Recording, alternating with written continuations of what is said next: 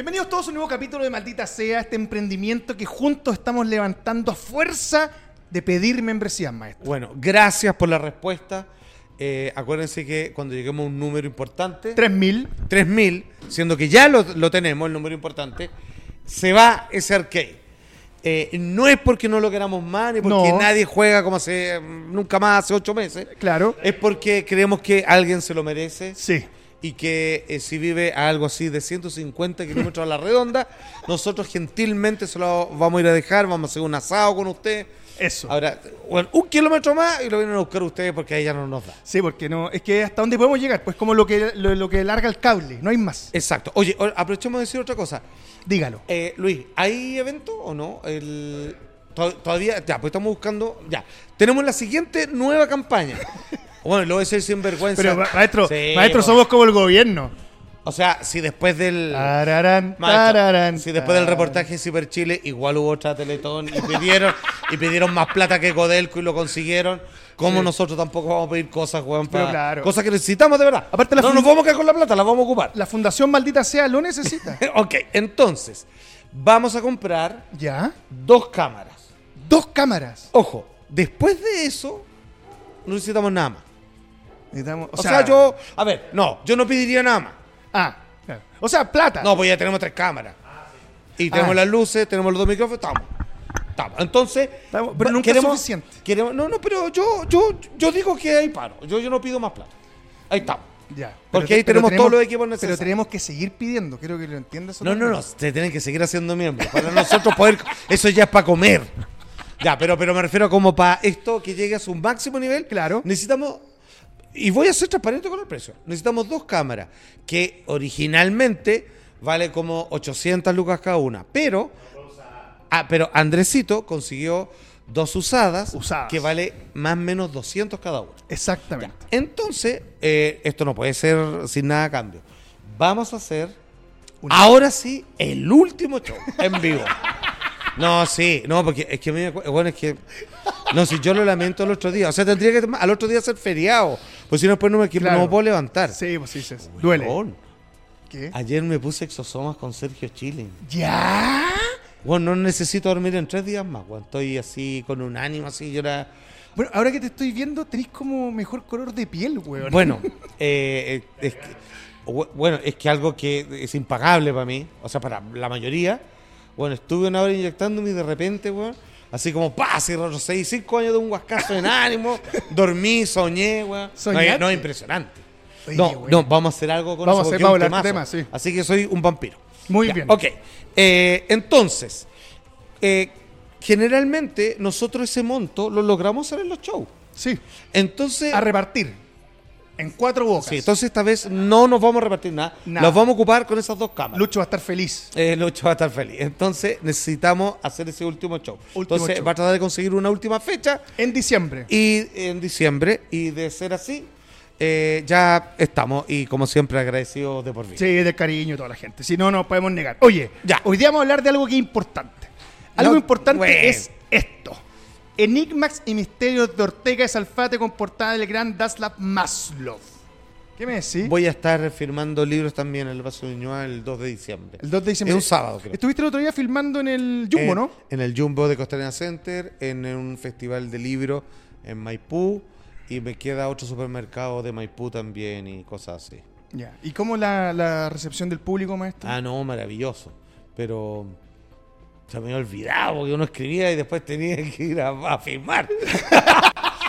es, como, es como Pedro Pascal, así, güey, hice la película, cobré los millones. La chucha tenía que dar entrevista. ¡Oh, Claro. la chucha! Sí, ya, ok, pero bueno. Ya, pero bien. Oye, ¿y cuál, qué, te- qué es lo que te comentaba o que la gente que se ha acercado a comentarte respecto a este, que es el tercer libro Juan, que editas con una- Planeta? Pasó una situación paranormal. Eh, salió un niño y tengo una pregunta, así, 10 años con cueva, así. Pero así, empoderado el niño. ¿Ya? y dice, eh, mi nombre es Inti, y estaba lloviendo, ¿sabes? O sea, estaba como la última casi lluvia que hubo en Santiago. Perfecto. Me llama Inti. Ah, se- significa sol, le digo yo. Exacto, weón. En el mismísimo mero segundo y todo. Oh, weón, se, se paró y se, salió el sol. No, o sea, era toda una situación mágica. Maestro, una sincronía, lo vamos Entonces yo hoy decía, bueno, estas son cosas que pasan cuando uno toca estos temas y, y así, pues se fue dando. No, súper bien. Esta diferencia de los otros títulos, ¿qué es lo que se encuentra el lector? Porque hiciste uno que tiene que ver Con con, conspiraciones, el primero. El segundo es de Alienígena. encuentros con alienígenas, particularmente dentro de Latinoamérica. Y este tercero es como el último que genera el diálogo total de estas temáticas con la portada del señor Daslav, que es de asuntos paranormales, mitos fundacionales de criaturas de la criptozoología, ponte tú, ¿cierto? Como casi como el chupacabra, el monstruo del lagonés, como los UPARTs, estos objetos que están fuera del tiempo, Exacto. que parecen de tecnologías futuras o actuales, pero cuya data es de hace miles de años. Y eh, entra también, y aquí está la parte que más me gustó a mí del libro, porque hay mucho de reseñas personales, no por autorreferencia, sino que, que era una forma de explicar de por qué para mí, para Francisco, no hay eh, posibilidad de dar una vuelta atrás eh, con respecto a la creencia de ciertos sucesos. ¿Por qué? Porque lo vi, me pasaron, con testigos, eh, con un grupo de otras personas. Entonces, eh, eh, en temas de duendes, fantasmas, etcétera, etcétera. Aquí, perdona, te lo pregunto porque preparando este capítulo que vamos a hablar del hombre del sombrero negro, de las sincronías y de los duendes, específicamente tres capítulos y tres temas que están en el libro. Exacto, que no vamos, vamos a hablar de, de los capítulos en específico, pero lo vamos a ampliar. Claro, exactamente. A estos temas que son interesantes. Oye, pronto se vienen de nuevo los programas solo para miembros. Solo para miembros. En vivo. Sí, es que necesitamos que, necesitamos, tenemos que terminar bien lo del huevo. Ya, no nos metamos ahí. Sí, No que, que- que está bueno. que está bueno. Ya, Oye, pero ya no lo distraigo más. el, Maestro, usted eh, eh, entrevísteme. maestro. te pregunto, ¿sabes por qué te lo Usted que es periodista. Yo soy periodista, que es lo único que aprendí a hacer. Exacto. Eh, no, pero en serio, el- tengo la, la percepción, cuando uno más investiga estos temas, más lee testimonios de personas, que hay gente que nunca le va a pasar. Que nunca va a tener un encuentro pareciera con algo paranormal. No quiero decir que la gente que los tiene es especial y que es distinta a otra, no. Mm. No, de hecho no. Yo creo que son cualquier persona. Sin embargo, los que tienen uno no tienen uno solamente, sino que se van repitiendo de distintas formas a medida que avanza la vida. Sí, mira, yo te diría que en el tema de la abducción eso es un hecho. En los casos paranormales, no lo sé. Por ejemplo, o, eh, no sé qué tema tienes pensado conversar primero. El, do- el, el hombre del sombrero negro. Perfecto. Yo solo he tenido un solo encuentro en todas mis décadas de vida con él, en un momento que yo jamás me lo esperé, y no ha vuelto a pasar y espero que no vuelva a ocurrir jamás. ¿Y cuando ocurrió? Ocurrió el 2020. Ah, no hace tanto tiempo. Sí, pero partamos con ese. Que- Me tinca, me perfecto. parece, sobre todo porque yo no sé si tú tenías noción de la existencia de esta entidad, pero a ti te pasó estando en México, Sí, creo. o sea, me pasó, ¿sabes qué? Viendo.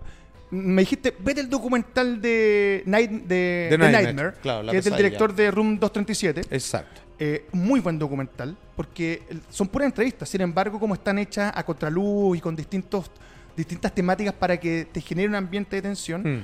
Eh, todos los testimonios se parecen, son de distintas partes del mundo, y todos los testimonios te hacen darte cuenta que esta es una experiencia, la de la parálisis del sueño, que va creciendo. Y me di cuenta en mi caso, a diferencia Sí. del tuyo, que sí fue así. Ok, eh, ya, pongamos el siguiente contexto. Em, hay una enfermedad que no hace mucho tiempo fue bautizada con un nombre y hoy día la mayoría la sabe, que es lo que tú acabas de decir, que es parálisis del sueño. ¿En qué consiste?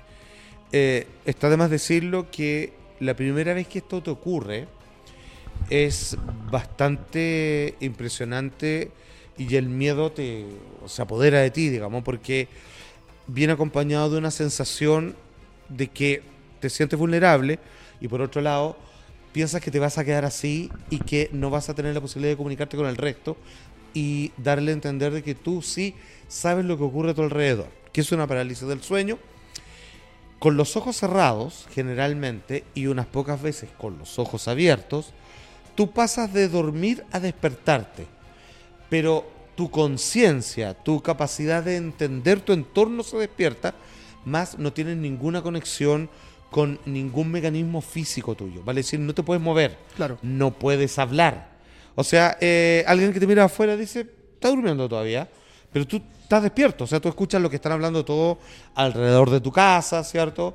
Eh, si alguien tiene prendida la tele o está colocando música, tú lo escuchas sin problema, pero la verdad es que tú no tienes posibilidad alguna de entrar en contacto con el resto. Es Y como no un tienes estado vegetal.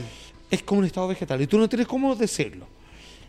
El mejor de los casos, que no es menos terrorífico, es que tú logres mantener los ojos abiertos, incluso con la capacidad de moverlo, pero es lo único que vas a poder mover. Mm, lo digo para las personas que esto nunca les ha ocurrido y uno no sabe cuándo le va a suceder. Hay personas que esto le sucede varias veces al mes Sí. y por siempre y ya está relativamente acostumbrado porque sabe que lo que tiene que hacer es intentar volver a relajarse para volver a entrar a dormirse y despertar correctamente luego, ¿ok? Lo que pasa es que eh, las personas que les sucede esto con los ojos abiertos y también con los ojos cerrados, nunca dura tanto tampoco. O sea, eh, imagina una persona que se enfrenta a esto por primera vez y uno dice, ok, estoy súper despierto, pero no me puedo mover. Eh, me voy a quedar así. Mm, ¿Cuánto rato ha pasado? No sé, y ahí, digamos, te entras a desesperar y te das cuenta de que cuando logras más o menos acoplarte a que alguien está viendo una serie de televisión, que fue lo que me pasó a mí, que me ha pasado solo una vez en la vida, y era chico, digamos, de tener tenido 14 años, 13 años. eh, Ah, un poco. ¿Tu parálisis del sueño la separas con la situación en la que dices haber visto al hombre del sombrero negro? es distinto. Es distinta. Es perfecto. distinta. Bu- Buen punto. Mm, logré que estaban viendo un programa, creo que era Plaza Sésamo. ¿Ya? Yo sé que Plaza Sésamo dura media hora. Veo que lo agarro a la mitad. Veo que logró terminar, entonces como mucho estuve 20 minutos o 15. ¿Ya? Y ahí logro volver a quedarme dormido y despierto normal acordándome. Pero escuchaba cómo estaban pasando la, la enceradora en la casa en Claro, un día domingo. Todo el ruido de la casa normal. Claro, pero era, o sea, era terrible. O sea, fueron 10 minutos del terror porque dije, eh, al principio, o sea, me pasé cualquier rollo, me morí. me morí y así estar muerto. Eh, no puedo mover. O sea, así quedé. No tengo cómo decir que estoy acá y que entiendo todo lo que pasa afuera. Bueno, fue horrible, pero eh, entiendo que sucede por muy poco tiempo. No, no- nadie está, hasta lo que entiendo, una hora así. Claro. Eh, es un ratito nomás. Es como la percepción que te- la percepción del tiempo que te generan los sueños. Claro, lo- a- no, no, en realidad pasa ese tiempo porque estás despierto. Es que, ¿sabéis lo que pasa? El, O sea, porque tienes referente. O sea, si, si estuvieras despierto y vieras un reloj, vería que pasaron 15 minutos y no más. Hasta que te vuelves a quedar dormido. Claro, lo que pasa es que mucho- muchos de los que han vivido la experiencia y que parte con la parálisis del sueño eh, argumentan que a medida que pasa el tiempo y que la parálisis se va haciendo más larga y que pareciera que lo que viven dentro de la parálisis es más largo como un sueño, que tú te das la sensación que un sueño de repente fue muy largo, pero en realidad los sueños duran muy poco. ¿Ya? Y los que viven la parálisis dicen que a medida que avanza el tiempo, los que decías tú que tienen 3, 4 veces a la semana, ¿Mm? Eh, se va haciendo cada vez más vívido y se va haciendo cada vez más larga. Ok. De hecho, te voy a Ya. contar una cosa, mira, yo la, la parálisis del sueño, el, el documental de Nightmare me ayudó a entender estas cosas. Eh, gra- agradezco a Dios que ya no me pasa. Pero una época de mi vida, una época de mi vida fue bastante seguido, bastante fuerte. Una época incluso de la parte de Así Somos, eh, del programa. Bueno, que se entiende, Que lo man. habla, lo, habla, lo hablé hartas veces Sí, con la Vanessa. Sí, claro, no. Mira, hay algo que me llamó la atención que te lo quiero nombrar. Eh, la primera vez que alguien médicamente te quiso poner un nombre a esto, le puso Incubus. Ah, como los demonios me- del medioevo Exacto. que se metían, digamos, a, a tener sexo contigo, digamos. Exactamente. Ok, Eso fue en 1674, un médico holandés llamado Isbrand van Dinsmenbrock. Creo Ajá. que lo dije bien. Eh, que es este demonio se posa sobre la mujer. También hablan de que tú sientes, en algunos casos, como que alguien, o un gato incluso decían, o un pequeño demonio, se te posa en el pecho. Sí, sí, que es la sensación más típica, que es como que alguien se te sienta en los pies o que se sienta, digamos, en tu pecho, pero como que te hacen presión. Una presión. Yo eso también lo he sentido solo, lo he escuchado toda mi vida, pero lo sentí una sola vez. Y no te cabe duda, es muy, Es muy claro notorio, que sí. es así. Se te aplastan, tú lo ves también. Ves una expresión física de algún hundiéndose sobre tus pies. A mí me pasó. Es eso fue lo primero que me pasó. Que lo sentí en la cama, pensé que era el perro, el perro no estaba. ¿Ya? porque sentí como se hundió el colchón, po, weón. o sea, Ajá. se movió la cama po, y sentí como se me apretó el pecho. Y de ahí el fenómeno a mí me fue creciendo y creciendo. Te diría que incluso llegué al punto a entender un poco cómo tratar de evitar la parálisis del sueño. Mm. Eh, no dormáis boca arriba, para empezar. Nunca. Claro. Dormir boca arriba es... Eso Sí. es el primer paso. Para Sí. esto que es como también un poco de doblarse, ¿ah? Sí, pero es verdad lo que dice. ¿ah? Que Las veces que me pasó, o sea, la vez que me pasó estaba boca arriba también. Que no es como duermo, generalmente. parte por una vibración, generalmente parte por los pies. Yo he logrado con el tiempo que te lográis calmar por el tema de la respiración, que sentís que te ahogáis, que si logro mover un poco el pie y desde el pie logro mover Ah. el cuerpo hacia arriba. Sí, yo uno intenté hacer lo mismo, que era como con los dedos, con los dedos Sí. de la mano, así como, así como ah, moviendo Claro. un poquito. Pero para tratar de que en el fondo el cuerpo despierte, Sí, ¿cachai? y es como darle un recordatorio de cómo es eh, hacer las conexiones físicas. Exacto. Y ya que hicimos esta buena introducción, tenemos un video de un tipo que va a explicar en base a la pared del sueño cómo es que se- cuando se te aparece Ok. eh, el hombre del sombrero. Y ahí nos metemos, Nos metemos de lleno en el tema. Ok. Uh, what happens is uh, when you're falling asleep, that you'll get an electrical shock through your body just as you're falling asleep, and uh, that indi- that's the usual indication that you're gonna have a visit that night. Um, then you'll fall asleep, you'll fall asleep, and then you'll wake up and you're totally paralysed. You can't move, um, and there's static in the room. The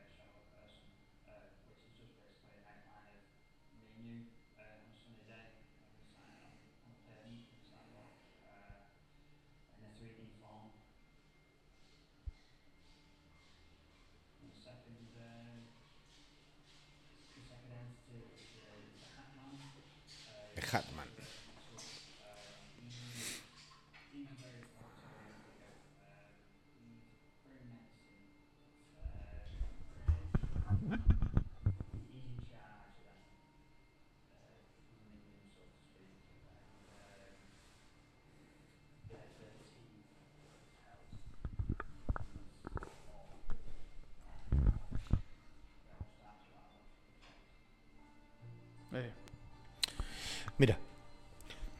Ponele pausa. Eso, gracias. Mira. La primera vez que yo escuché de esto, ¿Ya?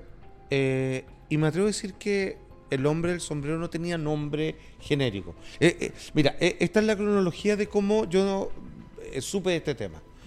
Mercurio. Estaba trabajando en el Mercurio. Una, no me acuerdo el nombre ahora, pero tampoco sé si lo diría si me acordara, de una muy conocida comentarista de música para el Mercurio. Eran como tres, donde estaba Freddy Stock, por ejemplo. Ellos escribían, así como yo escribía de cine, ellos Claro. escribían de música, hacía la entrevista y todo. Una de ellas, una de las eh, afamadas, conocidas. Eh, conversando en la hora del almuerzo me cuenta que, hablando de cosas paranormales, me dice que por años ella y su hermano vivían en una casa en el centro que era de su abuelo, que vivían con ellos, sus papás, su familia entera, y que ellos dormían en una, en una habitación que tenía su hermano y ella, en un segundo piso. Y que era súper terrible porque de manera muy frecuente escuchaban como las escaleras que terminaban casi en la puerta de la habitación de ellos Claro. empezaba a sonar, alguien subiendo muy entrada la noche y se despertaban. Entonces lo que le llamaba la atención es que aunque hubiese un ruido, siendo niños ni tan pequeños, pero no tendrían por qué haberse despertado, pero se despertaban al unísono. Era como que eh, los invadía una energía que los obligaba, digamos, a entrar, eh, a despertar del sueño y como atento a lo que iba a pasar. Ellos no entraban en parálisis del sueño, pero decían que lo que entraba era una sombra, porque dice que cuando se fueron acostumbrando a esto, pero de lo cual nunca terminaron de acostumbrarse, pero cuando tuvieron menos miedo, lo miraban y lo que entraba a la habitación y que miraba y se paseaba y hurgueteaba por las cosas, mirando nomás, así como que acercaba la cara a cosas, era decía, no era un hombre, se sentía como un hombre y no es un hombre porque no tenía facción, era como una sombra Sí. y tenía un sombrero. Era un típico sombrero de caballero, así antiguo, pero era, se notaba que era una presencia masculina o eso parecía, y era un hombre con un sombrero negro. ¡Guau! ¡Qué loco! ¿Y qué puede ser? Entonces, claro, la teoría, ahí la conversación era alguien que vivió ahí antes, un señor, claro, como decían, sombrero antiguo, y ahí uno al tiro empieza a decir, ah, seguramente es el verdadero dueño. Y ahí quedó. Hasta que con los años llegó Internet. Y pasaron años de Internet, de Internet, y de repente apareció el concepto de Hatman, el hombre del sombrero. Y salió un artículo que decía, ¿has soñado con él? Sí, me acuerdo. Entonces, habían dos caras. Primero la cara de un hueón medio raro. Y, la, y anterior a eso era el hombre del sombrero. que mucha gente lo estaba viendo. Y cuando empezaba a leer los blogs de la gente que empezaba a participar, decían, no es que empezaron a verlo, hace mucho tiempo que la gente lo está viendo y, y alguien habló este tema y todos empezaron a dar sus declaraciones. Y ahí estaba la idea de que era como una entidad que, como son estas entidades espirituales, no se puede decir que es una persona. O sea, si eh, te está apareciendo a ti, no está en ninguna otra parte. No, probablemente está en muchos lados al mismo tiempo. Es como una entidad enjambre Claro. que se presenta bajo circunstancias que no entendemos y que la gente lo describe de la misma manera. A veces solo o a veces con dos esbirros que son ya de frentón, sombras vivientes y como que están así como media más simiescas, Sí. más animalescas Media zombie. mirándote y como que son las que te tocan, interactúan contigo y el otro mira. La última vez que escuché de esto fuertemente fue de un amigo que tengo, un ingeniero, em, que compartimos una parcela juntos y claro, él por un tiempo lo vio y era así, y lo miraba desde la ventana mientras otras criaturas se ponían al lado de él y uno como que lo mordía, así como lo mordía mirándolo. Una así era terrible, weón. Decía, weón, me despertaba gritando, weón. Y no me podía mover y estaba despierto. Cuando gritaba y despertaba, estaba en la misma posición. Pero él estaba con parálisis. Tenía, sentía la parálisis. Tenía la parálisis. Claro, y todo lo demás. Estos niños, eh, la crítica de música, no sentía parálisis, pero sí lo, lo veía frecuentemente. Y lo que tú cuentas en este libro, Enigmas y Misterios, ¿contáis algún el caso personal tuyo? Cuando tú tuviste el encuentro con él, o además Sí. recopilas algún tipo de. Sí, mira, va a sonar raro lo que te voy a contar, te lo, lo voy a contar aquí mismo. Voy a hacer un resumen. Esta es la situación. Estoy en mi pieza. Um, estoy durmiendo sobre mi costado izquierdo, eh, como cucharita, digamos, pero, pero estábamos separados con mi esposa. Y la muralla que viene a continuación, donde estamos mirando, está una muralla grande y está una puerta del baño privado que tenemos nosotros. Perfecto. Ok, esa es la situación. Me acuesto con la idea de que me va a costar dormir, pero necesito acostarme porque necesito dormir lo más posible porque mañana estoy- tengo que ser desde muy temprano. Entonces, ¿cuál es mi idea? Sé que me va a costar dormir, entonces me voy a relajar, voy a meditar, voy a usar todas las cosas que sé para tratar de invocar el sueño lo más pronto posible. Bueno, no estuve ni dos minutos y era tanto el no sueño que no tenía que dije, ya la mierda, me quedo así nomás, bueno, y si me quedo dormido, si no la hago. Este- este- ya, entré en mala. Así era como, weón, voy a dormir con cuatro horas, ya caché. O sea, no, porque, weón, eh, en un rato más si no puedo dormir, me voy a levantar, voy a ir a ver una película, voy a leer, voy a tratar de que me dé sueño, pero eh, me doy cuenta que no voy a poder. Entonces, mientras estoy en eso, está la luz apagada, pero como que uno se acostumbra a la oscuridad, ¿cierto? Sí. Como que logras ver los detalles de tu pieza igual, en penumbras, pero se ven. po. Sí, pues O después sea, de un rato lo empezáis a ver con claridad. Exacto, o sea, si tú te levantas no chocas con nada, porque igual los ves, no ves los detalles, pero se ven las cosas. Y de repente veo, bueno, y aquí dije, oh, se viene. ¿Por qué se viene?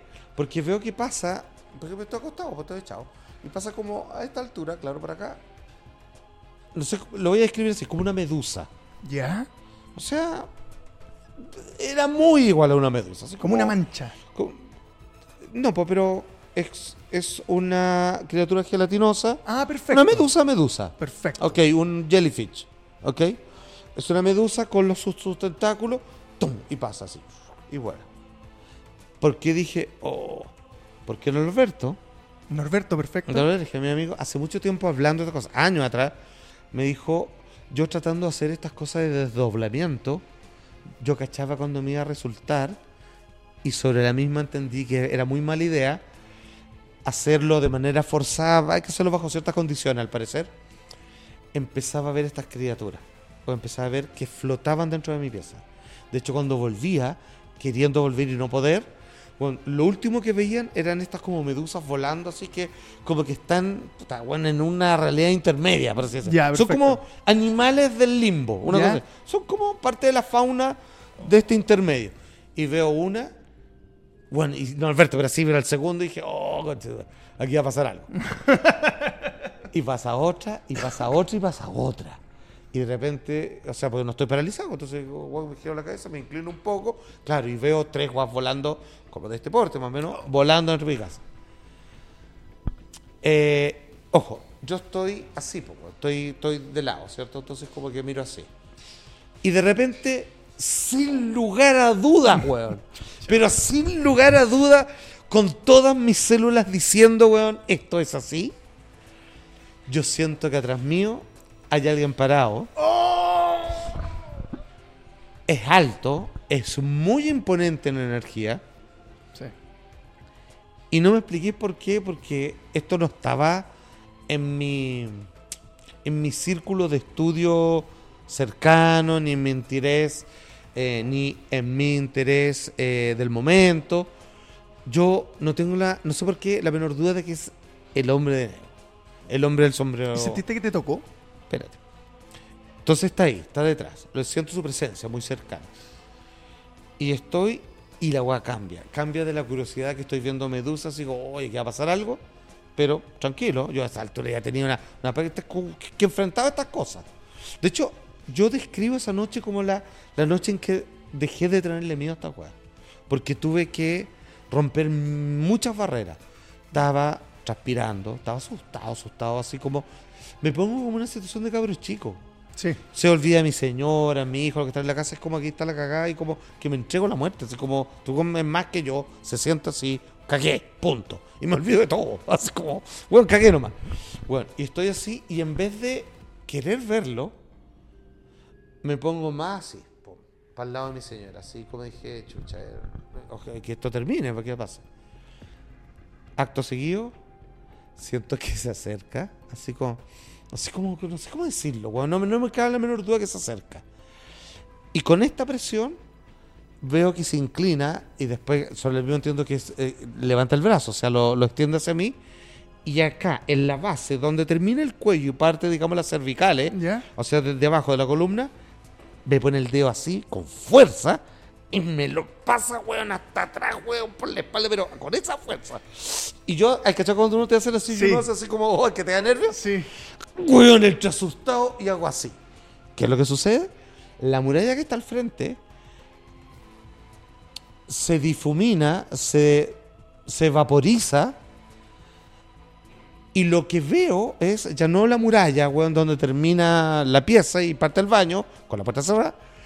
Es de colores muy, eh, muy vistosos, pero en un tono ocre más o menos, todo, pero vistoso. Solo amarillos, así como medio sepias, naranjas. Veo un paisaje desértico, pero weón, a la mierda. Es como estar en el desierto de Atacama o como en este salar, weón, que hay en Bolivia, es una weá gigante para allá, weón. Es una weá enorme. Y al fondo unas montañas. Y como a 10 metros, 6 metros de donde estoy acostado, en este paisaje infinito para allá, que era un cielo más o menos azul, montaña, y un desierto largo, weón, con colores, y todo demás con la luz apagada, es como si se prendiera una tele. Hay tres personas altas, sin rostro, como el hombre, de como el hombre del sombrero, pero, pero, pero no lo sentía como igual. Y estaban conversando cerca el uno del otro. Y cuando yo los veo, paran, así como que están conversando y dicen, weón, cacha la gualo. Es como si para ellos hubiera sucedido lo mismo raro para mí, Claro. para ellos. Como que se abrió una ventana. De su mundo. Y aquí viene lo loco. ¿Cómo los veía ellos? Esto fue tan heavy que fui a hablar con un amigo psicólogo. Al otro día, weón, que me, weón, porque quedé para él. Así. ¿tú, tú despertaste? ¿Sentiste que despertaste? Déjame decir, porque estoy despierto. No estoy soñando, po. Claro. Porque estoy despierto, estoy soñando. Estoy despierto.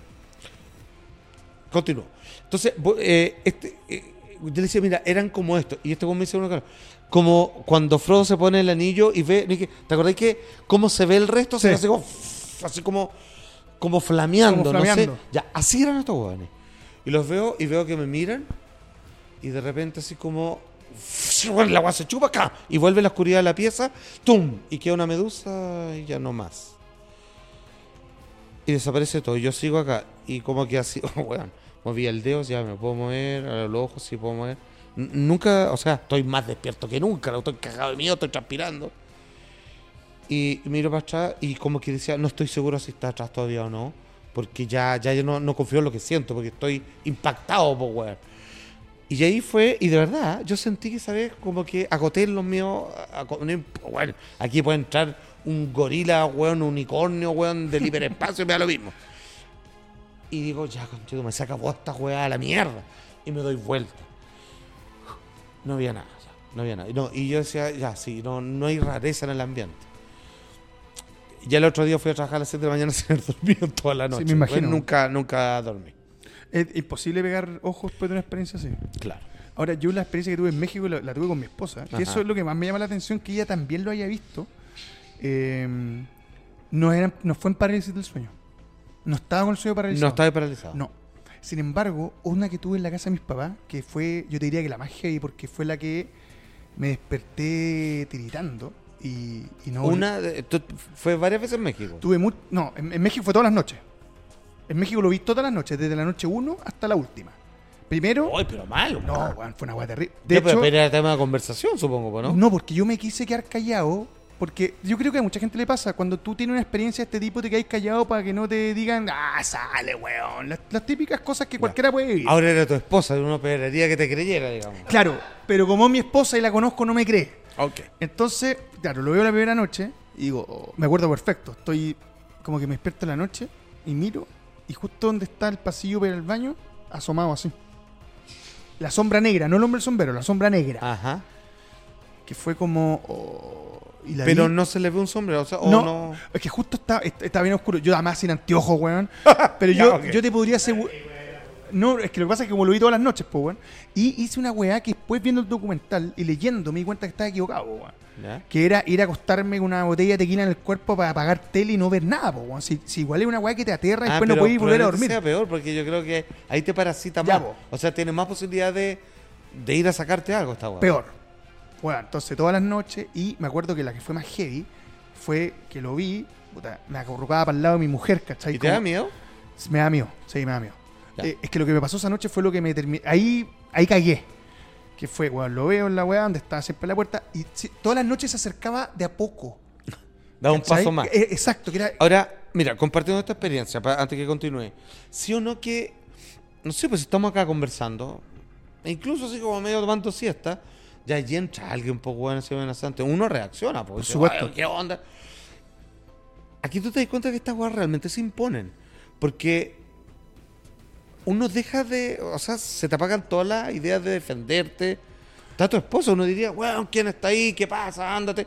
No, weón, que hay anulado. Es como un conejo con la luz, con la linterna. Sí, pero, pero, pero es porque estás muy asustado. Es como, Sí. es como que tú sentís que es más que tú así. Tú sabes que estáis viendo algo que no tenéis cómo explicarlo, sabes que está ahí, weón, sabéis que se mueve, no te podéis mover y no sabéis qué hacer. Mm. Eh, eh, weón, y de- además te cuesta respirar, que es una weá que a mí me volvía loco. Bueno, Oh, lo voy viendo, weón, Oh. lo voy viendo. Oh, ¿Qué pasó? oh. A ver, Maestro, caer. como decía alguien, llegó pizza. Me esfuerzo más. Porque... Juan Güey, Andrés Alfaro, mira lo pasa que para acá. No me- Maestro, te quedan. Oh, no, pero espérate. Esta la gente Mira. de San Telmo Pizza. No, pero esta pizza es, Weón. es con elegancia. po, Weón, ahora sí, ¿no? Como No como que, ¿a quién va a pelar? de lo otro, weón. No sea pelador, Sí, maestro. no, a la mierda, weón. No sea pelador, ¿ves? Sí, po. ¿cómo se llama? Patricio, ¿cuánto?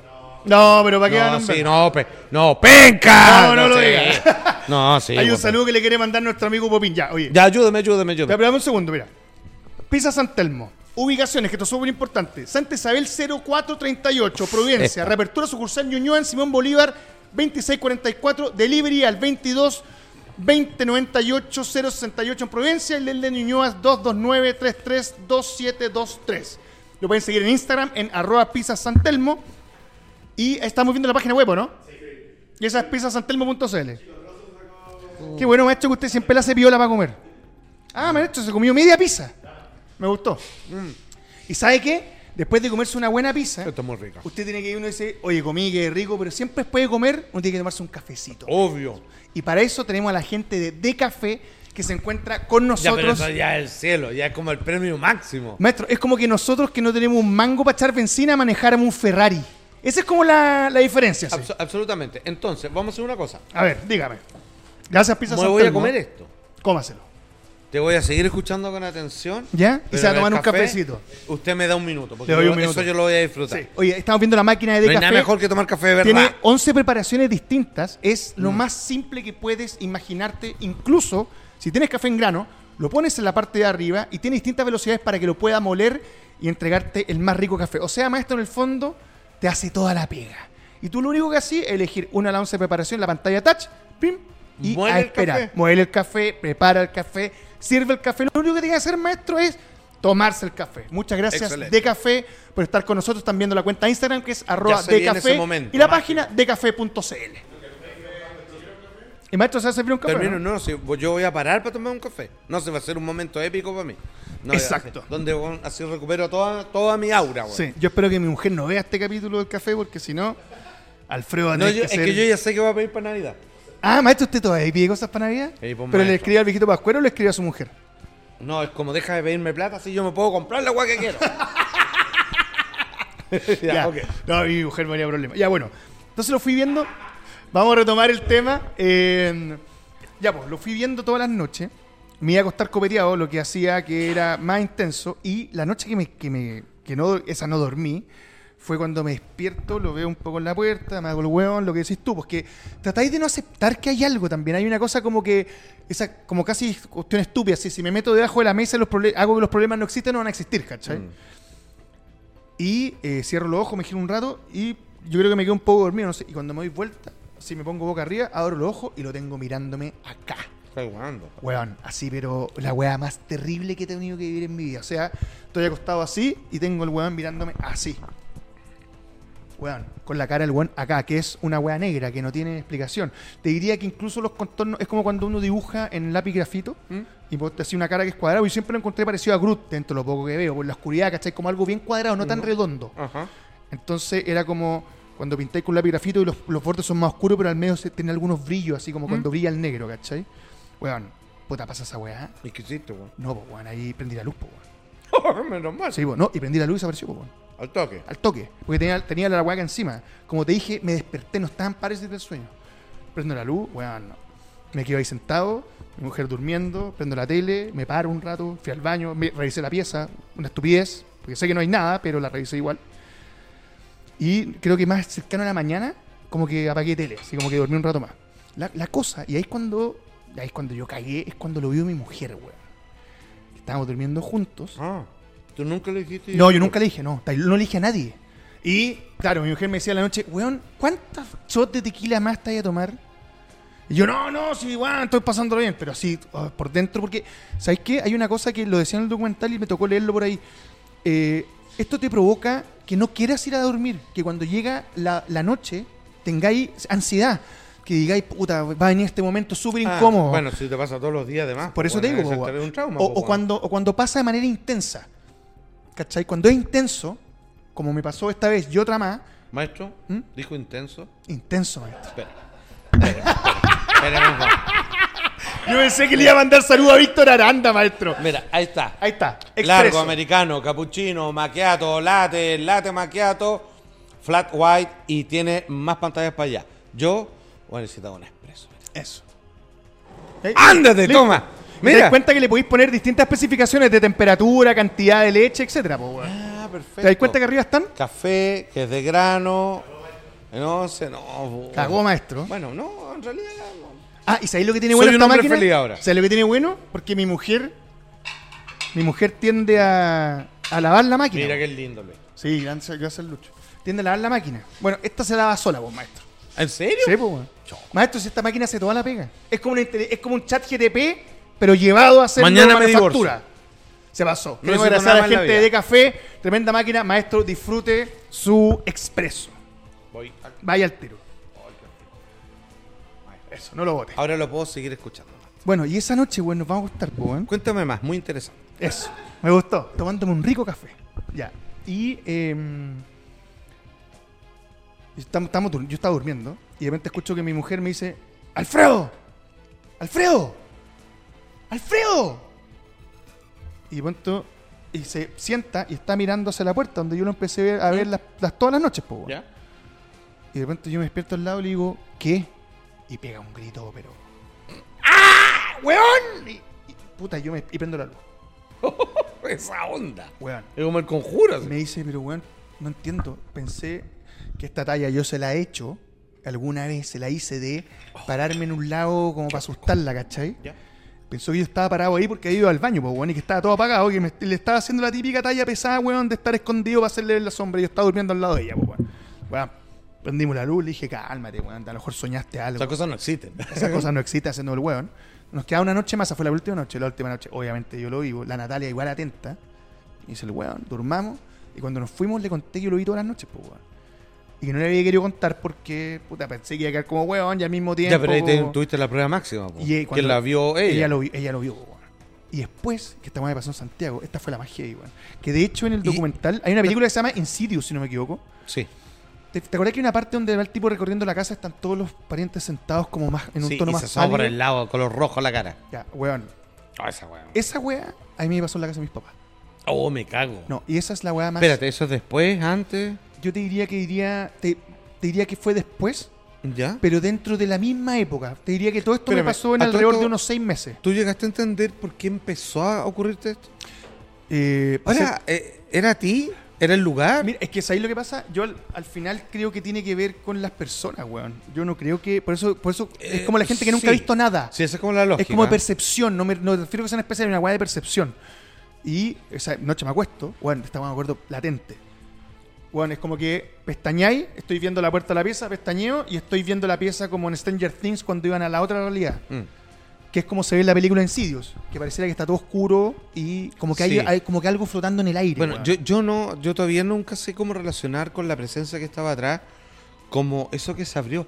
Ahora, Pero, lo- no- pero es dentro de lo mismo, ¿no? O sea, tú entendís que una entidad, una presencia, para poder hacerse, sí, para es hacerse una, es una individualidad. claro, tuvo que cruzar, tuvo que abrirse algo. Sí, no sé si viene de ahí, pa- pareciera, no, pero no sé cómo decirlo. Es que, bueno, o sea, ¿tú crees que tengo algo claro? Nada, no, po, nada, po. O sea, esto Ahora- lo, único, lo único que te genera es que es no realidades, pues, weón.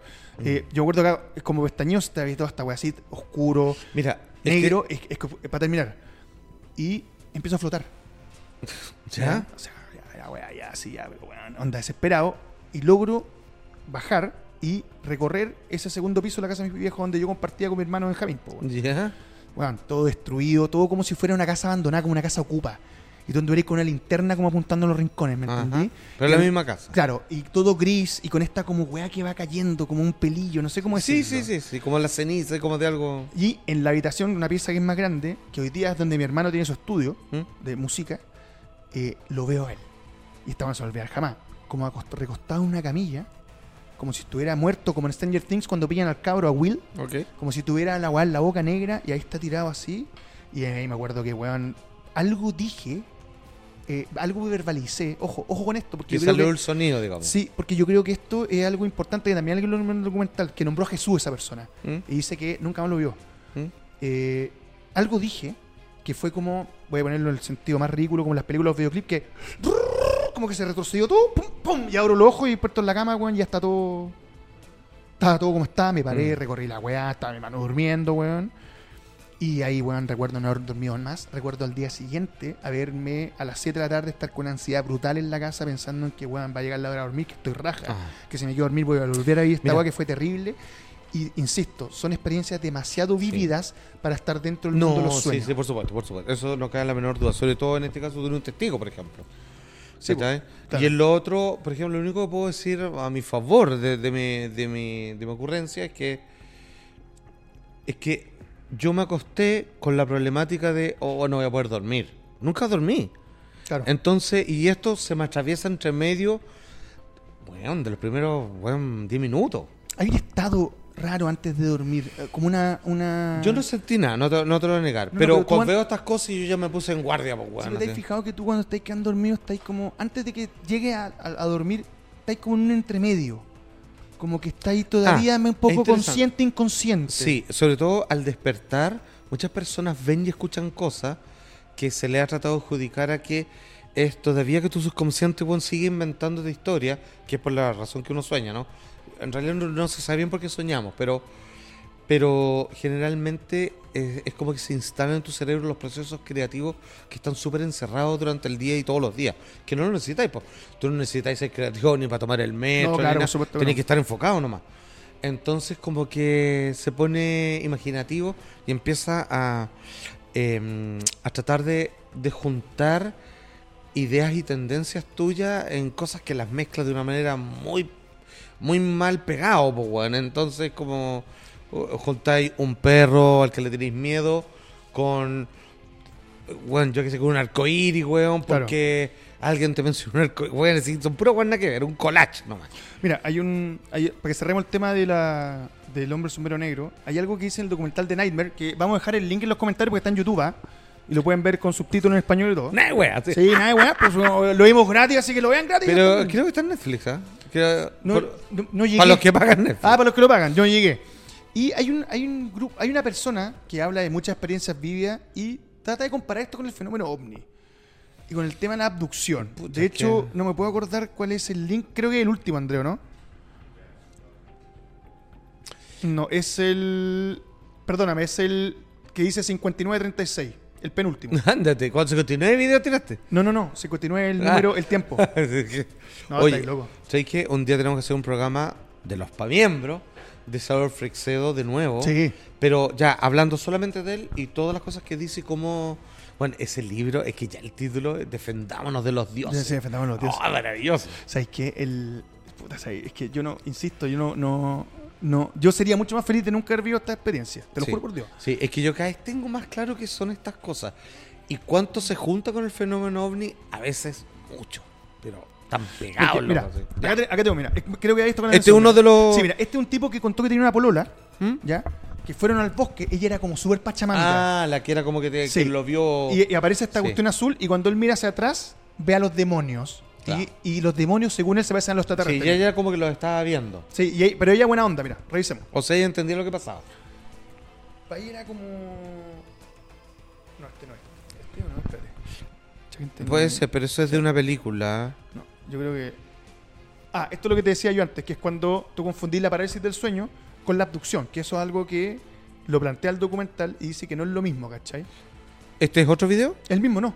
Esto es del, mim- del mismo documental de Nightmare. ¿Pero es el que tú pediste o es otro video? Otro No, segmento? perdóname, es el que viene después. Esto perdóname, es acá, es donde te explican que en todas partes del mundo ocurre esto Ajá. y en todas partes del mundo tiene distintos nombres y lo, y lo asocian a distintos fenómenos.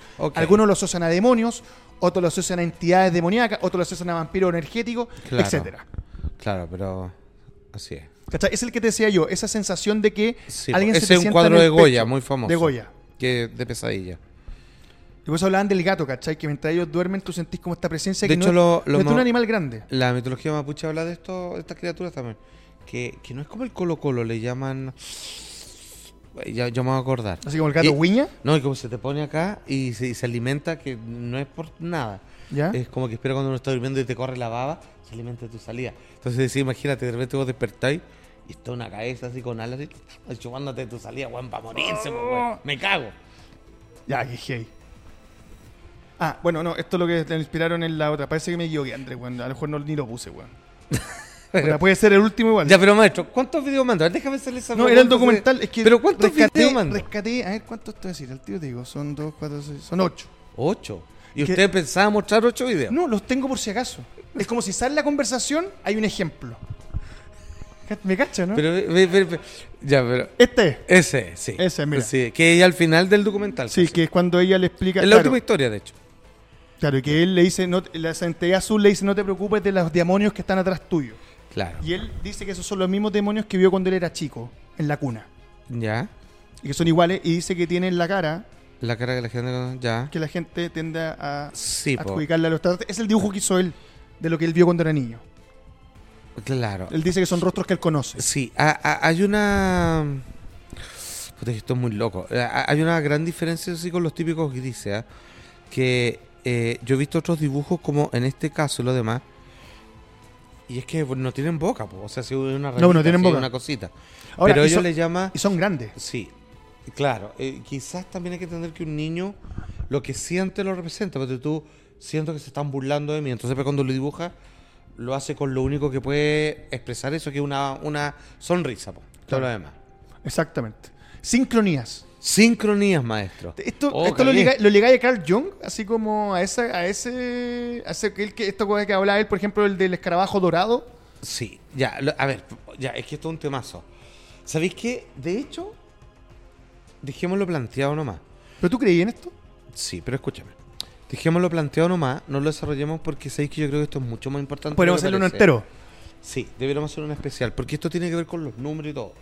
Cuando a la gente se le presentan números, que suele ser 11-11, Sí. para la gran mayoría. 13-13. 11-11 es el más típico. Y se presentan 4-4 o 14-44, cosas así. Pero eso de los números te los tienden siempre ligar así como lo que he escuchado yo, como un mensaje que te está dando tu ángel guardián. Sí, eso es lo popular. Eso es lo popular. Yo no soy quien para decir que no es así. Y, y siendo que yo nunca lo he tomado por ese lado, Ya. en mi caso de decir que es lo más parecido como respuesta es lo más, es lo, es lo más exacto. Es lo más exacto, porque lo que pasó esa vez cuando fue descarado con mi vida el 11-11, que era. Porque ya no era. Que es que. El, el- ves cuando ves la hora. No, eh, empe- empezó a estar escrito en números de boleta destacados. No, fue. Ah. No, fue así como. Ah, ya, no, no, no, no. No es como. Ya, no, no, no es una casualidad reiterativa, no. Eh, no, la cosa era otra cosa. Por eso me metí a ver qué era. Y tenía razón, weón. Eh, el 11-11 es heavy. Eh, es bueno, pero es, es brusco. Yo lo considero brusco. Se supone que en todo, si tú te ponías a buscar, todos tienen una explicación. 13-13, 20-20. De escaleta. Sí. No, y, y cuando va con este otro número, otra cosa, no, eso hay que estudiarlo, no es huevo. Ahí como que la weá se enrea. Sí, ok, pero hagámoslo esto, porque Hagámoslo, eso tiene que ver con la sincronía, porque en estricto rigor la sincronía, a ver, en corto, eh, está así como un Freud. Sí. Antes de él existían como unos primeros atisbos de tratar de sanar una persona a partir de lo que piensa y lo que siente, indagando en las historias de su pasado para entender de que hubo un- una pequeña herida que hoy día lo ha convertido en un individuo de tales características Claro. no tenía nombre, no se llamaba psicoterapia, psicoanálisis, nada, sino que se descubrió que a una persona le pasó algo tan marcador que por eso hoy día es así. Perfecto. Ya, viene Sigmund Freud y él le da todo un contexto, o sea, pasa de una idea a algo formal, estructurado, po. Y ahí, claro, él metió el tema de la libido, weón, el tema con la mamá, weón. lo, llevó- lo explicó casi todo con el sexo. Yo no sé si era una tranca personal y todo, pero no siempre todo pasa por ahí. Pero él pensó que era la pulsión más importante y que finalmente en un desarrollo, sobre todo en las primeras etapas de la edad de alguien, podía generalmente generar el marcador completo para adelante de la vida de esa persona. Entonces, él fue el primero, pues bueno, o sea, indudablemente, weón, fue un, un genio en la weá. Y, pero él era judío. po. Entonces, en las escuelas de terapia, que estaba adjudicado más a los médicos, eh, no les parecía tan simpático que alguien hubiera generado toda esta nueva escuela y le metieron un guan por el lado, que era eh, Carl Gustav Jung ¿Ya? este psicoterapeuta, que era como su alumno. Entonces decían, weón, ya, tratemos de que este weón es el que se lleve el nombre de la psicoterapia y, y así se la quitamos a este weón porque no nos conviene por una hueá política nomás. Y la cagaron al final porque este weón era más mágico que la chucha. Este weón creía en duendes, weón. Eh, él, él, de cierta manera, casi inventó la psicología que hoy día se llama transpersonal. Sí, transpersonal. Claro, porque hay psicología humanista, psicología eh, raeliana, bueno, no sé, igual la weá que queráis. Y está la psicología transpersonal que consideran, por una forma de explicarlo, consideran al espíritu. O sea, eres que tú tienes un estado más sabio que es más allá de tu persona, que, que es casi como la voz interna que, que te lleva y que es- es- está conectado con una fuerza más grande que tú mismo. Perfecto. Entonces es algo más mágico. Entonces Carl Gustav Jung estaba bacán, pues bueno, y dijo, ya, pues bueno, ya, yo. Pues bueno, era un genio. Y eh, él creía mucho en el, en el tema de la sincronía. Weón se encerraba en una cabaña que Lo, tenía lo habló con Einstein a incluso. tratar de entender, weón, que es por qué bajo ciertas circunstancias a las personas se le presentan una serie de coincidencias absurdas, como si la vida estuviera como ordenándose para decirle algo o para favorecer que se dé, que le caiga cierta ficha al guapo. Eh, entonces hay una conversación muy interesante que son que es cuando se juntaba con Freud y le decía, weón, déjate de hablar de estas weas, porque ya lo que nosotros tratamos de, de, que nos tomen en serio con esto de que podemos curar a través de haciendo que las personas nos cuenten su historia de vida, ¿cachai? Que todos los decían, weón, la wea es ridícula, claro. Eh, y tú que venís con historia, weón, y metís duendes, sincronitos, ahora sí que no nos creen, pues, weón. no llegó lo weón. Bueno, al final terminó siendo, digamos, toda una escuela, weón, así. Hay gente que ama a. de hecho, bueno, weón es bacán. Escribió un libro sobre el tarot y todo lo demás. Contaban que el weón eh, lo habló Sobre lo ovni hablaba mucho. Con Einstein del tema, pero que no le gustaba decirlo en público y le da vergüenza, weón. Ah. Que era como la weá de las sincronías, que era como, ya, córtala. Si esa weá es casual nomás, pues así como, weón, una casualidad, chao. Claro. No tiene nada que ver con que el, como que algo te quiere decir algo. Claro, ahora él se metía a estudiar esta weá y él cachaba que sí, era como que algo se estaba ordenando hasta que pasaba, pero como que uno recibía señales de que algo iba a suceder. Pero insisto, mm. eh, hay un capítulo de este libro sobre, sobre, sincronía que son weas muy locas, weón. O sea, lo quise poner, no estaba dentro de los capítulos originales de este libro, pero lo quise hacer porque me llamó mucho la atención eh, de cómo la vida parece coreografiarse para hacer justicia, weón, de cierta manera, a algo que se quedó postergado en el tiempo. Entonces, aquí hay como cuatro o cinco historias que tú las lees y dices, bueno, puede ser, puede ser impresionante, weón. Oh. De hecho, eh, es una pena, pero esto debo decirle, ah, muchos me empezaron a preguntar, ¿y por qué no está la historia de sincronía de Lincoln con Kennedy? Porque por muy bonito que suene, eh, no es verdad. Muchas de las cosas que están ahí no son ciertas. Entonces fue una leyenda urbana que terminó agarrando una fuerza y verdad que no la tiene. O mucha, con mucha otra. claro, y hay una que es que está con el inicio de la película Magnolia. Magnolia. Que parte con tres historias de sincronía y con una que es la más grande y que por desgracia no existe, pero me gustaría contarla solo porque es maravillosa. Porque cuenta con historias de, de, que esto ya le llamó mucho la atención a alguien en 1800.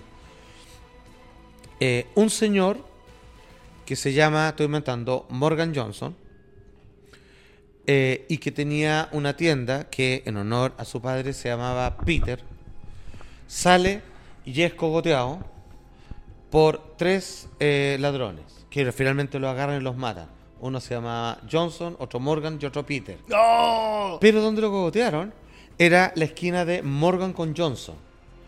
Y la única tienda que está, ah, ponte tú, estoy inventando, bueno, que estaba al frente, era, bueno, la familia Peter. Entonces, eh, eh, alguien se dio cuenta de eso y lo puso. Entonces alguien se empezó a preguntar, ¿y entonces son casualidades, weón? ¿Hay algo más que entender acá? Bueno, cuentan esas historias reales al comienzo de la película, y hay una que es mitad verdad, mitad mentira.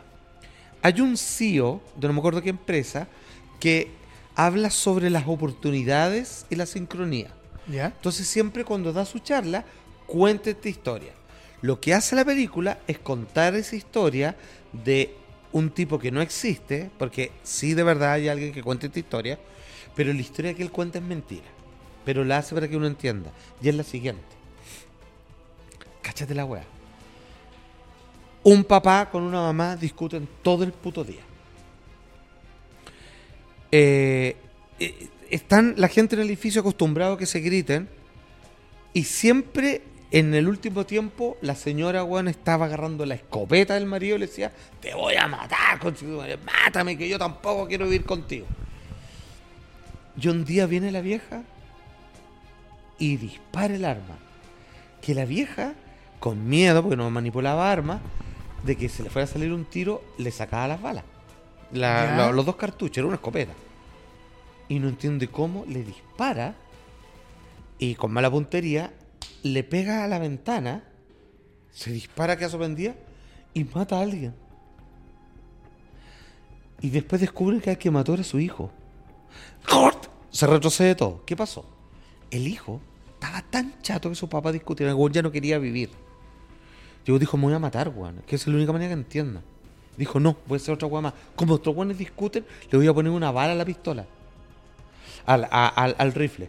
Y el weón se tiró Y el día que se decidió suicidarse, pues se tiró de la azotea del edificio donde vivían, la vieja volvió a discutir, agarró el arma que no sabía que estaba cargada, le dispara, no le achuta al marido y atraviesa la ventana y el hijo se hubiera salvado porque él no sabía, abajo estaban pintando y tenía una red de protección, pero no se salvó porque la vieja al disparar le pegó el balazo al cabro cuando iba cayendo. Conche tu madre, está ahí Caso loco. cerrado, los papás entendieron la policía toda la historia, entendieron cómo se armó todo. Los dos presos, cadena perpetua. El viejo se arranca, se pega un balazo y la vieja muere en la cárcel. Yo, pero ahí tenéis la sincronía más bacana. Todos muertos. La cagó. pero es maravillosa. Entonces, por eso quise escribir un capítulo de sincronía. O sea que no vamos a hacer en esta oportunidad. No, oye, que hey, weón. Y, t- y, y, por ejemplo, y el último que teníamos para hablar era de duende. Un tema que nos han pedido caleta en los comentarios, que nunca hacemos en Ya, realidad. entonces hagamos una cosa. Hablemos de los duendes. Hablemos de todo lo que he aprendido y quedémonos, ya que estamos con el libro acá, quedémonos con la historia que yo viví con un duende. Que la que la contaste acá. Que es la única que está, que está acá. ¿Y la contaste en primera persona? Sí, no, y explicó que soy yo, tal cual. Qué bueno. Tú sabes, maestro, que lo bueno que tiene este libro Sí. es que tú lo puedes pagar de distintas maneras, pero la que hay que pagar siempre es con Flow. Obvio. Porque es la manera más simple de poder pagar. Tú vas a tu librería favorita, le dices, hola, Enigmas y Misterios de Ortega y Salfate. Amigo, eh, bueno, vale su buen precio, no lo vamos, no lo, no, ¿cuánto era? No sé. no, es que no- 18 lucas, una cosa así, bueno, eh, tanto, tanto, 18.990. Yo no Ah, pongo hecho, el precio, maestro. No, a mí eh, me llega un cheque a fin de año. yo lo único que sé. Dicen, oye, eh, eh, ¿tiene efectivo, señor? Qué ordinaria es, hombre, ¿cómo va a pagar con efectivo? Yo pago flight. solamente con Flow. Exacto. La manera más simple de poder pagar, genera un link de pago en tu código QR, luego cópialo y envíalo a tu medio de comunicación deseado. Por tu medio de comunicación deseado. Así pagué de café. Así pago el café. Pero sí, maestro, para eso necesita un código QR como el porte de esta casa. Sí, pues maestro. Y lo vale. Exactamente, un saludo a los amigos de Flow, están con nosotros desde el principio, como decimos siempre, vive con Flow, paga con Flow, cobra con Flow. Un saludo grande. Oye, que heavy, weón, el... Eh, Espérate, y contaste solamente esta historia, de una historia de una experiencia No, personal con duendes. No, hay más historias de duendes. Eh, por eso vamos a hacer un especial. Porque yo no sé si todos han visto fantasmas. Yo no sé si todos han visto extraterrestres, weón, o luz entrando a la casa. Pero cuando yo uno pregunta por duende, donde quiera que te parí, en Argentina, bueno, olvídate, ni hablar. Sí, en Argentina es heavy. Bueno, en, en, en Islandia eh, es parte de mm, los duendes eh, son parte del ¿cómo se dice? del plan estatal. Como el o folclore. Es peor, o sea, para ellos es tan obvio que existen que en los planes de gobierno de hacer carreteras, bueno, te estoy hablando de un país de- muy bien civilizado, pues, Claro. bueno, sí, en la tierra de Biorca, sí. Eh, no, están considerados y cuando van a hacer caminos, desvíos, van con chamanes, diga, ya, vamos, vamos a hacer acá los trazadores, los topógrafos, ya. Y llevan el chamán y le dicen, eh, se van a tener que correr a un lado, no pueden pasar por esa roca porque ahí es una entrada y, hay todo un reino de duendes. Ah, porque la weá es re loca, pero lo vamos a contar en el capítulo para miembros. Eh, de una de las cosas más impresionantes la historia de un policía que lo llamaban de niño y después que lo volvieron a llamar de grande y alcanzó a asomarse. Y le decían eh, uno le dijo sí pero pero ojo no entres si no estás seguro porque es para siempre te queremos de siempre que nos quede, te quedes con nosotros ya ok. Y ve toda la gente que ve duende así como pero pero para ellos dicen ya se corre la carretera 20 metros para el lado y no no tocan eso porque es duende así que no raja No, siempre hablamos del tema de los registros. Siempre te decís, por ejemplo, Ah. oye, weón, qué increíble que con los celulares que hay hoy día nunca hay buenos registros. Sí. Sin embargo, parecería que hay más registros de fantasmas que son más. de fantasmas sí que de duendes. Sí, sí, de dónde hay caleta, pero. O a sea, dudar. son- o sea, yo, por ejemplo, encontré uno de hace poco tiempo. Ah, ¿tienes uno? Hay uno, sí. Hay ahí tengo dos videos. Hay uno que salió en los medios. Ya, este es eh. el segundo. Ya, pero no es una joya de Tinelli, maestro. Maestro, yo para serle sincero no tengo idea si es real. Pero esto lo captó una cámara de seguridad. Espérate, ¿son dos? Son dos. Eso no es un animal. Pare- parece como que fuera un pájaro, así como un búho, pero la verdad tampoco lo podéis decir. O sea, es del puerto de una rueda, así que no sé si. Como un indio pícaro. La- es lo que se ve en la silueta, maestro. Ya, ok. Ya Y eso está- aparecen ahí. Está interesante, hay hay que, habría que revisarlo. Claro. Y el otro, ahí, ahí lo tenía un poco más cerca, ¿cachai? En, en la misma situación. En la misma situación la cámara de seguridad. Creo que esto, en, si no me equivoco, en Canadá. No en la cárcel, maestro. Ahí se alcanzan a ver. Son como unos saquitos, Sí, así que caminan. saquitos, o sea, tienen sí. patitas. Tienen patitas. Y el otro, el primero, Andrés, que creo que dice Link Noticia también, ¿o no? Link dice video que esto, esto pasó en. Maestro. No, no. No, es que sabéis lo que pasa. Me, me puse a buscar videos de dónde. Ahora son todos muy malos. Sí, pero son, Son todos entretenidos. muy son entretenidos. No, y algunos dicen, ¡Weón, un duende! Así Sí. como así, Hay un que dice, mira esta weá, y hay como un árbol y un hoyo, y se asoma así, tú veías una cara por esta weá que te genera como que tú querías ver una cara, pero no hay nada. sí, po, sí, sí. ¿Cachai? Y había otro que tiene como un duende juguete y dice que el duende camina, mira. El duende se mira más claro. Ya, mira. Esto salió en las noticias en, creo que en Nicaragua. ¿A dónde voy? ¿A dónde miro? Eh, ahí, el, el- ahí, mira. Yo creo que es un perro, po, weón, pero... es un perro, pero, po, weón. Pero anda la mierda. ahí Ya, po, weón, pero un Rajó, maestro. Rajó. Se No, es un duende que, que del porte de un perro que anda en cuatro patas. ¿Los duendes son distintos físicamente o son todos iguales? No, son distintos.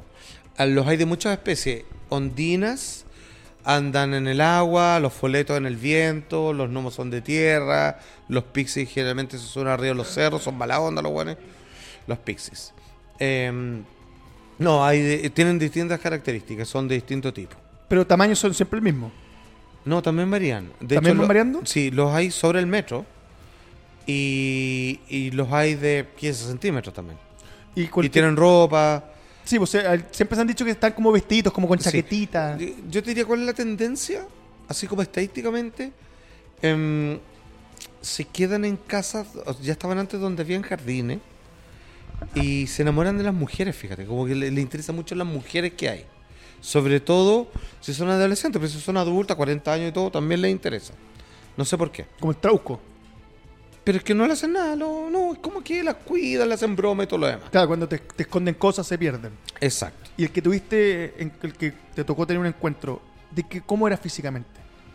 Era exactamente como. c- Casi como el, el, el negro del africano, así, el que hace así. Así como- Ah, ¿sí? No, ni siquiera, no, era como maluco, güey. Era Igual a como maluco, Maluco, ¿ya? De, de café con leche. Ya, maluco café con leche. Eh, prácticamente era eso. Y tamaño, Tiene que haber sido. como así, más o menos. No sé cuánto, estos 50 centímetros, una cosa así. Más o lo menos. 50 centímetros más o menos. Pues la cabeza, porque solo le vi las manos y la cabeza, y se asomó. Y claro, una cabeza así, más o menos. esto fue en tu casa. Esta es la historia. Ah, estoy en tercero medio, Ya. más o menos, tercero cuarto medio. Mm, una, mi madrina, que vivió por muchos años en Brasil, está de regreso en Chile. Está divorciada, se separó. eh, su esposo de muchas lucas y le dijo, bueno, ya nos seguimos juntos, yo tengo otra polola, ándate, eh, se vino con sus hijos, eh, te compro una casa en Las Condes, te compro una casa. Eh, dale, ya feliz y ¿para qué más? De hecho, me acuerdo, esto está en Lorenzo de Medici, está la casa. Está ¿Ya? cerca del Tabeli de las Condes. Tabeli de Las Condes, Que sí. cuando las Condes se dividen a poquito. En ese diamante. Sí, está un poquito más allá. Lorenzo de Medici en la calle. Eh, mi madrina pasó mejor vía hace algunos años. Te, te estaba mandando un mensaje. Sí. bueno. De nomás macho. Sí. Entonces, ¿qué es lo que pasa? Eh, mi madrina, eh, bien vivía así, le gusta salir, viajar, weón, esa, esa fue su vida. Entonces le gustaba salir harto los fines de semana. Y ella se estaba recién acostumbrando en esta casa, en un buen barrio, ¿cierto? Una casa, a toda raja, con buen patio, con caleta de pieza, weón. Y, y- y ella viene y me dice, oye, em, ¿te quieres ganar uno, uno- una monedita? Yo, sí, así, weón, la, la quiebra, pues, weón, de tercero medio, weón. Ni uno. No, ni uno, o sea, yo, ah, para, que, para que hacértela claro, si, si tú me pasáis mil pesos, weón, así era demasiada plata para mí, así como, weón, me alcanzaba a comprarme una bebida, podía ir a carretear un completo de una bebida, weón. Sí, cagado y más, sí, dos Y completos más. y dos bebidas. Sí. Ya, en ese tiempo y todo agua. Podía, me alcanzaban todas estas fichas de flipper, weón. Nada, era un regalazo. Ya, y ponte tú que me dice, ya, tengo cinco lucas, ya, y lo mejor es como em, manda a. Necesito que venga a cuidarme la casa. No voy a estar eh, viernes, sábado y domingo. O sea, llego el domingo a las 3 de la tarde, ponte tú. Entonces, ¿qué me dice? Te pago cinco lucas, puedes invitar a dos amigos, yo te compro todas las pizzas que quieras y ella tenía Betamax, igual que yo no tenía. Ah. Betamax, Y ni siquiera VHS, Betamax, Betamax. Sony, rico. Bueno, y te dejo, dime qué películas tengo, te dejo arrendado, weón, 20 películas. Y yo, weón, o sea, ni si no me hubiera pagado, weón, voy igual.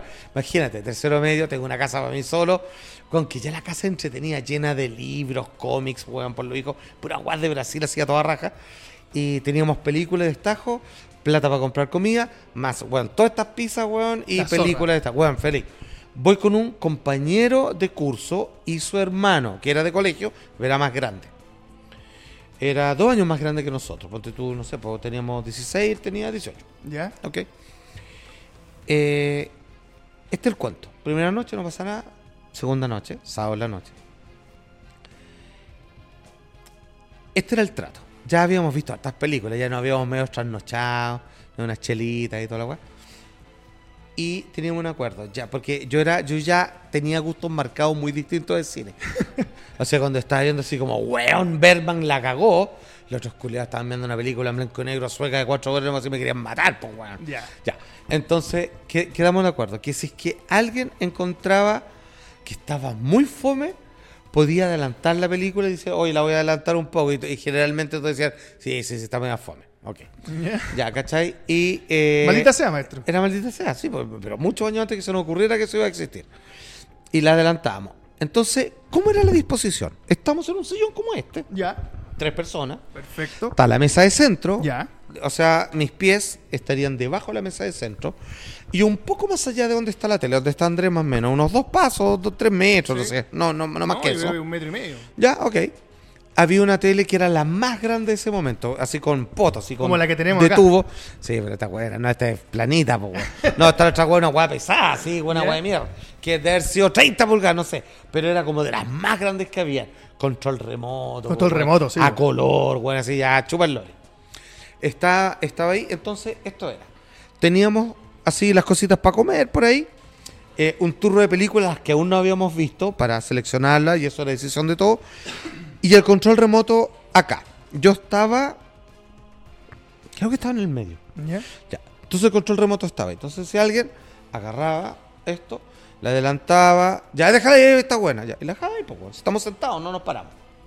Esto fue lo que ocurrió.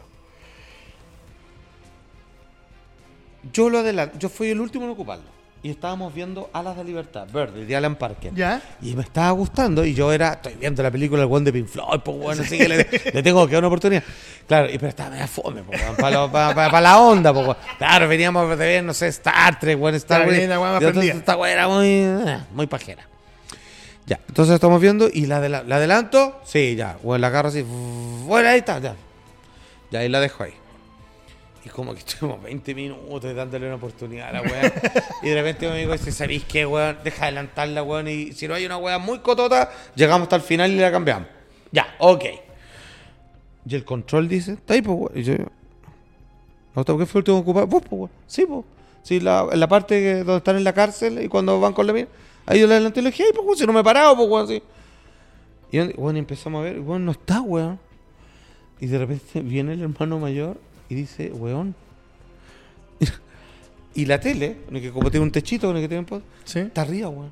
El control arriba de la tele. Arriba de la tele que está allá, pues, weón. Entre nosotros está la mesa de centro, nadie se ha parado.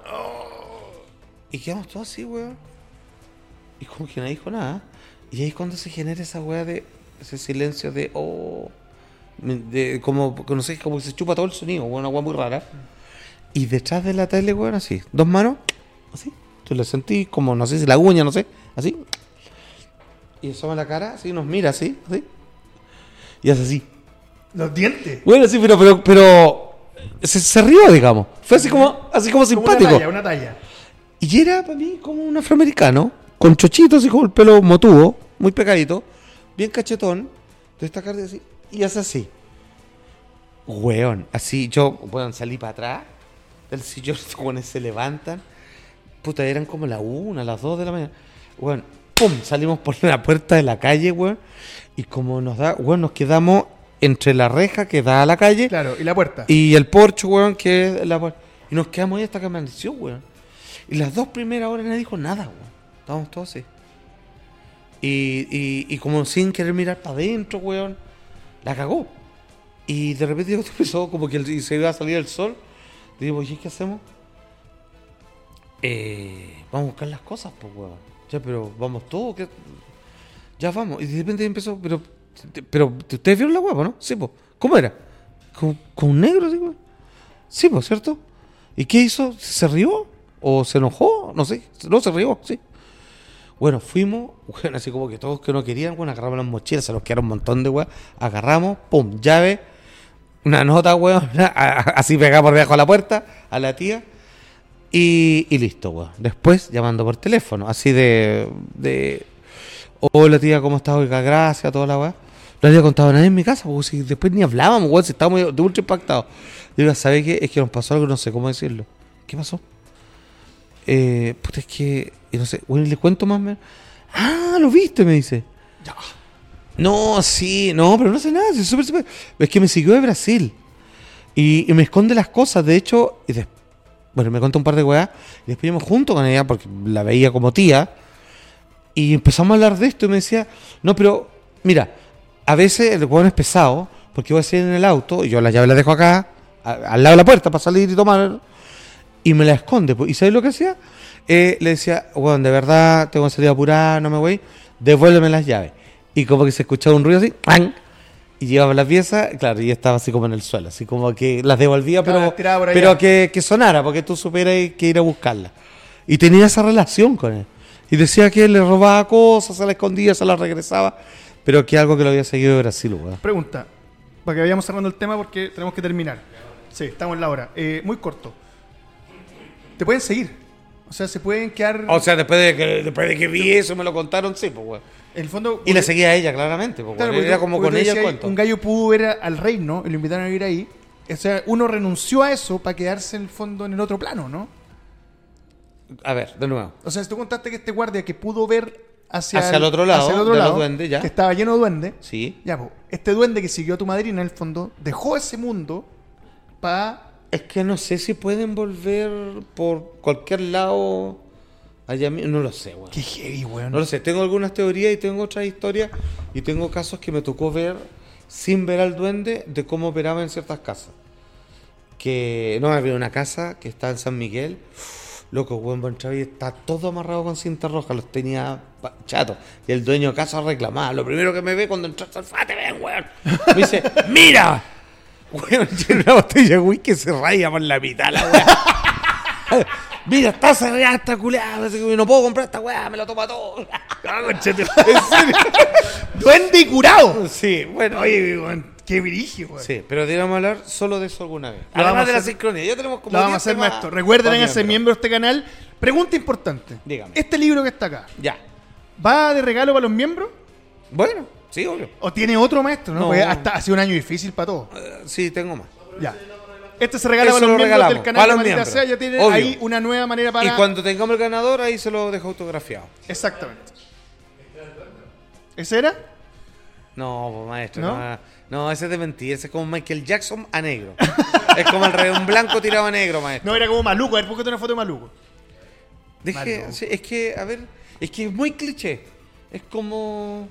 Como los negros de Vox Bunny, así, como los lo africanos. mismo, Es como weón, eso. Como los de Bugs Bunny. Exactamente. Cachetón, ojos bien. Ay, qué heavy, weón. Bien blanco, pelo motudo, orejón. No, ni tan orejón así, pero cachadoncito. No sé, yo no... Mira, yo creo que han rodeado parte de mi vida, pero es algo que trato de ignorar así fuertemente. Como que los duendes tengo miedo. No. Como ese, sí. No, pues ese no, es, po. Ya, bueno. Esto fue Maldita Sea. Maestro, muchas gracias por contarnos sus experiencias personales Ay, maestro. y al mismo tiempo por dejar de regalo este libro de Planeta Libros, Enigma y Misterios, Alfate Ortega, portada de nuestro amigo Dastap Maslov. Se va rifado para los miembros. Esto fue Maldita Sea, Juan Andrés Alfate. Esperamos que no haya duendes en su casa. Nos vemos la próxima semana.